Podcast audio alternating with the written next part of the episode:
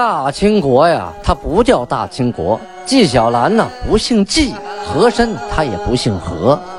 孝庄千万不能说自己是孝庄啊，叫声小主，那是你信口开河。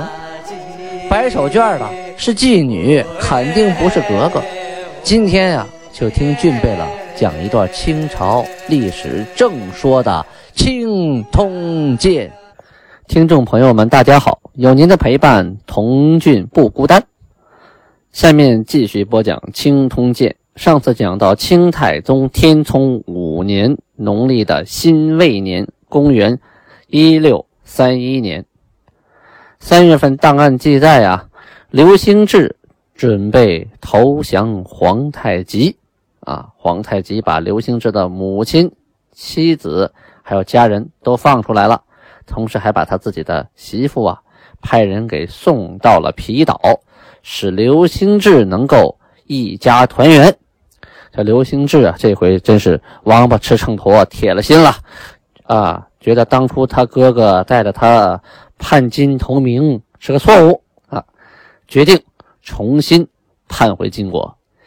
可是他也想啊，我要是带着手底下这些人啊，连百姓带部队。回到金国，那就是大功一件呐！到时候给我分个地啊，我当一方诸侯，当个土皇上，多美呀！啊，心里想的挺好。可是手底下这些人呢，并非和他都是一个看法啊，并非和他都是一个想法。他也担心呢，一旦搞这种兵变叛逃，下边人不服怎么办呢？于是开始啊，开始检查啊，开始派人，开始摸底。看看手底下这些人呢，谁是忠于明朝的，谁是忠于自己的？对那些将校啊、高级军官，就开始一个个的暗杀处理啊。同时，也对这个军民当中啊不服自己的人，开始打击啊，开始排挤，开始杀害。当然呢，有很多人并不啊，就是并不同意说去叛逃金国。这很忠于大明朝的，而且很多人跟金国这些年征战了是有仇的啊。其中有个代表性的人物是个参将，叫沈世奎。这个沈世奎呀，一门忠烈啊，特别忠于国家。他是最反对说跟金国亲近的。呃，刘兴志呢，准备拿他下手。这刘兴志手底下呀，也确实有不少铁杆部队啊。尤其是一些女真兵，本来就想啊回到金国的，呃，刘兴志呢就命令手底下这些铁杆哈，突然的就把这个沈世奎的家给围了个水泄不通啊！部队往里一冲啊，见人就抓，男女老少，那人家有反抗啊，凭啥来抓我呀？就打起来了。这一打起来呀，除了沈世奎啊侥幸逃脱之外呀，整个一家老小啊。好几百口子呀，都被捆起来了。捆起来了之后，押到了啊刑场，大马路上啊街口，举起大刀，这咔嚓咔嚓，一个一个全给杀了呀。这沈家呀，一门忠烈就惨死在这个刘兴志的刀下啊。这沈世奎呀，眼睁睁的看着自己一家老小一个个的都挨了刀子，哎呀，心里头这个痛啊，恨得他是牙根直痒痒啊。没办法，胳膊扭不过大腿呀，那也不能就这么完了啊！这沈世奎啊，平常有几个部下和他是很铁的，而且呢，这些人啊都是忠于明朝的啊。他把这些人暗地里呀就团结起来，白天不露声色啊，到了晚上，这些人约好了，偷偷接近了刘兴志的啊大院从墙跳过去了，把这个门卫呀，还有那个夜里巡夜的。家丁啊，都给杀了，悄悄都给做掉了，然后闯进了刘兴志的卧室啊。这刘兴志还在做黄粱美梦呢啊，还在想自己到了金国怎么当一方诸侯呢？怎么一家团聚呢？啊，正做梦呢，就觉得脖子一凉啊，胸口窝一凉，怎么的？刀子插进来了啊！没来得及反应，一声没吭就见了阎王了。这刘兴志一死啊，他的这股势力瞬间。就被剿灭了，在皮岛上就全部消失了。可这边发生的事情啊，皇太极那边他不知道啊，那个时候没有微信呢，是吧？更没有新闻报道啊，他不知道，不知道怎么办呢？还派这个童养性啊，带领着汉军去朝鲜的铁山啊，到朝鲜铁山，然后调拨船只，准备啊去接应皮岛上的刘兴志和来投诚的部队和军民什么的啊，这边已经拉开阵势，准备热烈欢迎了啊。结果呢，那皮岛那边啊啊，还有明朝那边好多侦察和防卫部队。看你这女真人大摇大摆的啊，就过来了，什么情况？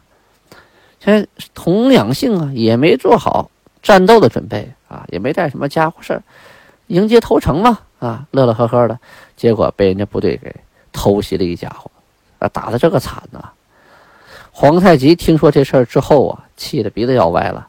这个老刘家呀，真是让我又恨是又爱，又爱是又恨呐，折腾这么一溜十三招啊！最后还是竹篮打水一场空啊！我已经仁至义尽了啊！到了今天就不能怪我手下无情了。于是下令把老刘家啊一家什么刘兴作呀、刘兴志、刘兴亮、刘兴佩呀、刘兴邦啊，还有他儿子刘，还有刘兴贤呢，等等等等吧，一个不剩啊，全都推到大街上砍喽。但是这家里的女人啊，并没有杀。把所有的女眷，只要不姓刘的啊，都留下一条性命啊，分配到其他的贝勒呀、官员家中为奴啊。这里呢，要说一段考异，考异呢，就是对历史的啊各个呃记录的档案呢，什么不同的地方啊，进行一下考异、考证、求异啊。这刘兴志之死啊，在《明史》的卷二十七《黄龙传》里边记录啊，说的是。谋叛作乱，被参将沈世奎啊偷袭杀害。朝鲜的仁祖实录卷二四也是这么记录的啊。但是清太宗实录卷八怎么记的呢？说啊，既是兴至数遣使于今求降，后变其初衷，于岛中众汉人谋。欲尽杀诸身逃人，啊，结果反为满洲人所杀。这里啊，用的满洲是因为他后期啊，《太宗实录》是后人修的，后人修的那时候已经叫满洲了，所以他都写的是满洲啊。后期反为满洲人所杀，这个说法啊，后来被这个《东华录》还有等等等等书啊给沿袭下来了，就是照着这本书来。后边有很多这么说的，呃，学者孟森呐，关于刘爱塔，这刘爱塔就是刘星座啊，事迹之研究这本书认为啊，所谓为满洲人所杀之说呀，当未必然，就是说不是很靠谱啊，不是很立得住。皇太极于招降失败后怒杀刘氏全家的做法，与其当初。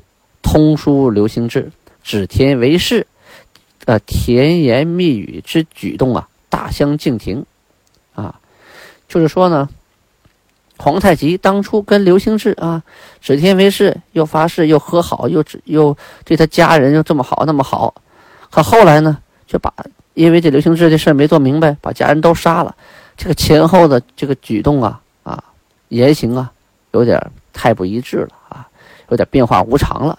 所以呢，后期这个《清太宗实录》啊，还有各个书啊，就要编这么啊，编这么一段，说是刘兴志啊，他杀了满人，然后呢，被满人给报复杀害了。这样的话，这个刘兴志对满人不好，那满人对他有仇，杀他全家也就顺理成章了。啊，这这可能就有这个成分的存在。但实际上呢，这个事情，明朝和朝鲜记录的是一致的。而且这事情就发生在朝鲜境内啊，也发生在民国境内，人家有第一手资料，所以写的呢相对来说可信度要高很多了。毕竟呢，皇太极那开始啊跟你信誓旦旦的说的那么好啊，把你要招回来，结果呢，我派的部队去招你，被你打得稀里哗啦的啊！童养性带那么多人，差点没全军覆没，他当然生气了。你这不是坑我吗？我对你家人这么好，哎，你还这样。其实他是真不知道当时这个刘兴志已经被沈世奎给灭了啊，他不知道，所以一气之下就杀了这个刘兴志所有的家人、女人，充为奴隶。这事儿呢不光彩，等事情的真相一公布以后啊，人家是要来投诚你的，但是牺牲了，你这边不知道啊，被明朝部队打了一家伙，你报复啊，所以这个事情它不光彩。前后呢，前边怀柔政策，后边又那么严厉，对，说起来呢有点前后矛盾，自相矛盾。这个人不太靠谱，这做事怎么这样啊？啊，会不会会不会让人多想啊，让人多疑啊？所以呢。这个《清实录》在后期编纂的时候，觉得这样写皇太极不太好，所以就会有一些美化、粉饰的成分啊，就编造出来这个说老刘家又啊报复杀满洲的陶人，最后呢被满洲陶人给杀了，这就是为了给自己前面的行为做解释啊。嗯，所以说这个地方呢，这个记录看什么《清太宗实录》啊，或者《东华录》啊。还有等等啊，以后这些清朝，以这为蓝本啊，以这为基础写的这些史书啊，我觉得，跟历史事实啊都是有一定差距的。在皮岛的刘兴志啊死了之后，其实刘兴志他不是一个人啊，他是一个党派呀，他是一拨人呐。在他的手下呢，原来有一个叫耿忠玉的人，这个人呢官位于都司啊，做官做到了都司的位置。在刘兴志死之后啊，他相继啊起了几次的叛乱。这里呢，可以介绍一下这个耿忠玉啊。耿忠玉啊，原来是耿忠明的弟弟。这个耿忠明啊，在山东登州啊当游击啊，这游击也是个官员的名称，是个武职。这耿忠明啊，有个心腹将啊，一个小官叫李梅。这个李梅后来跟洋人呢有勾结，因为在海边嘛啊，暗自做买卖被发现了。然后呢，这个李梅的上司啊，总兵官黄龙就把他抓到大狱里。耿忠玉啊，正好在黄龙的军中啊，是这个李梅的上司。呃，耿忠明啊，他这个人呢，在孙元化的军中啊，就是哥俩不在一个地方。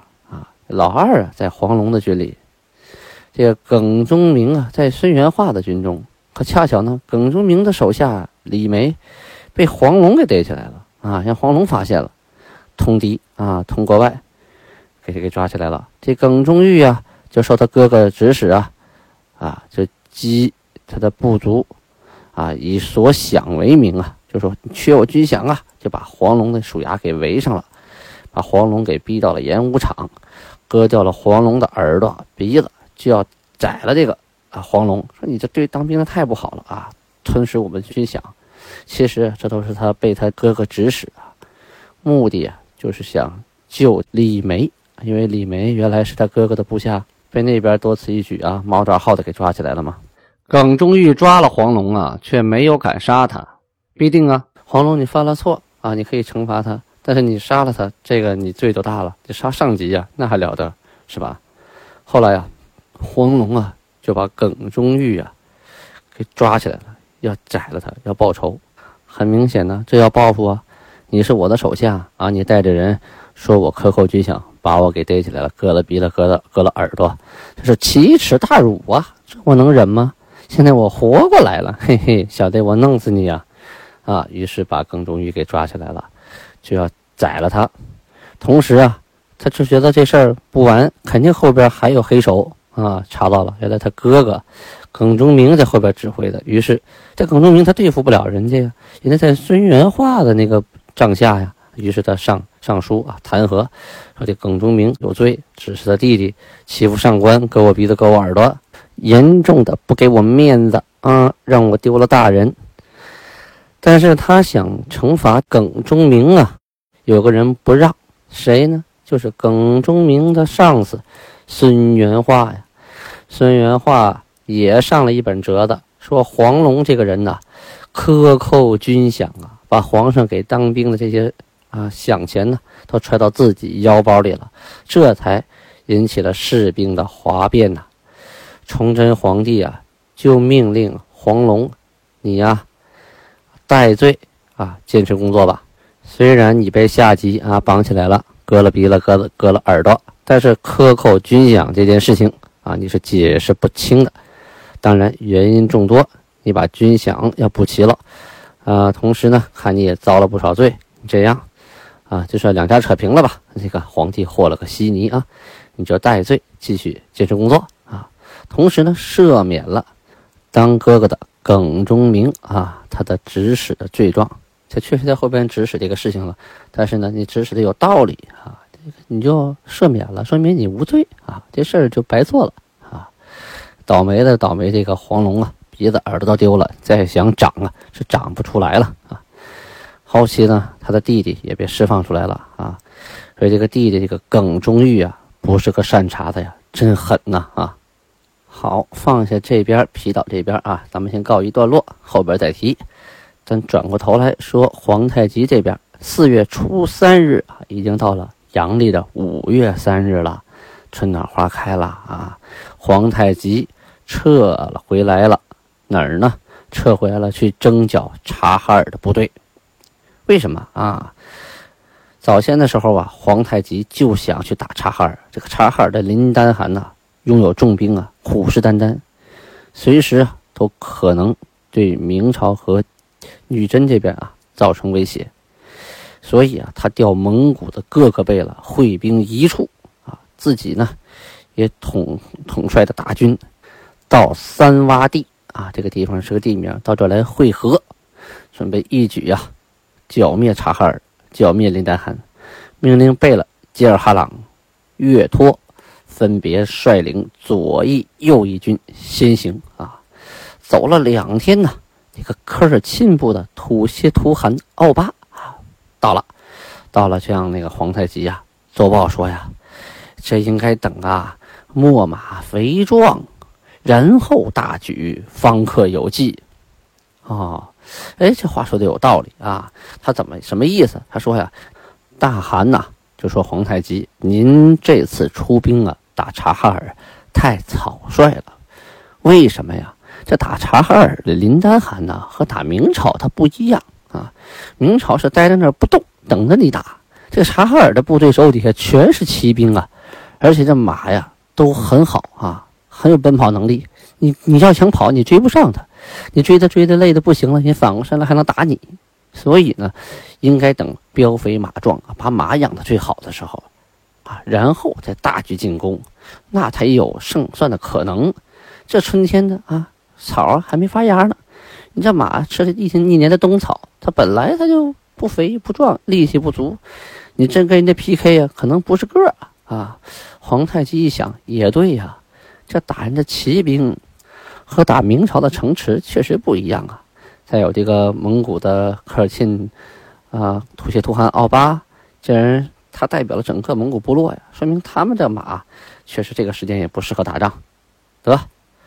换个机会吧，啊！于是派人把前面那俩贝勒给叫回来。哎，行行了，别走了，不打了啊！说这这回没准备好，大军班师还朝啊！就找个机会打明朝，来年呢再去打察哈尔。于是啊，出征的大贝勒啊，所有都撤回来了。这次进攻呢就不了了之了。转过头去呢，再说明朝这边，王家印啊，这是个大。啊，大贼啊，就是农民军领袖吧？啊，他呀打了个败仗，把河曲（山西河曲县东南的旧县）就是他久居的老巢啊，给丢弃了，就是窝给丢了啊。这个王家印呢，在河曲是盘踞了很久啊延绥的副总兵曹文照围了多长时间？围了六个月呀！啊，把他给围的是水泄不通啊，没吃没喝啊，最后。最后实在没招了啊，于是啊逃吧啊，老窝不要了，大败啊，弃城而走啊。当时的洪承畴、张应昌啊，亦战败了不沾泥。这个不沾泥也是个人名啊，就那时候有个外号。那时候啊，农民起义军呢都给自己起外号了。不信您查一下史料哈，整个陕西、山西还有甘肃、宁夏这一地区所有的农民义军，都给自己起了一个极其啊。呃，奇怪的外号叫啥的都有啊。这其中有一位叫不沾泥儿啊，叫不沾泥，在嘉州，就是陕西省的嘉县啊，在这地方也盘踞了很久，被洪承畴啊、张应昌一顿围困，围困完了围着打，最后布占尼呀跪地请降，就是就是说呢，我打不过你，我投降了啊，我带着我的兵，你们给条活路吧啊，让我干什么都行，只要饶我一条命。这眼看着呀，陕西和山西这个农民起义兵的气焰呐越来越小啊。对于明朝来说，这一地区的形势啊是日渐好转呐啊。转回头来，到了五月，咱们再说说皮岛这事儿吧。嗯，阴历的五月末，五月二十七日，档案记载呀，这个皮岛啊，下边有人啊，原来跟着刘兴志想投奔金国的，私地里逃出来了。逃到了金国啊！逃到金国之后，向皇太极把皮岛的情况做了一一汇报，这才要兵征皮岛。感谢听众朋友们，今天的播讲到此结束。青铜剑目前已经收听达到十五万多人了，但是呢，订阅青铜剑呢只有不到三千人，这好奇怪呀！希望大家一定下载喜马拉雅 APP，搜索青铜剑，点击订阅。安布拉巴尼哈。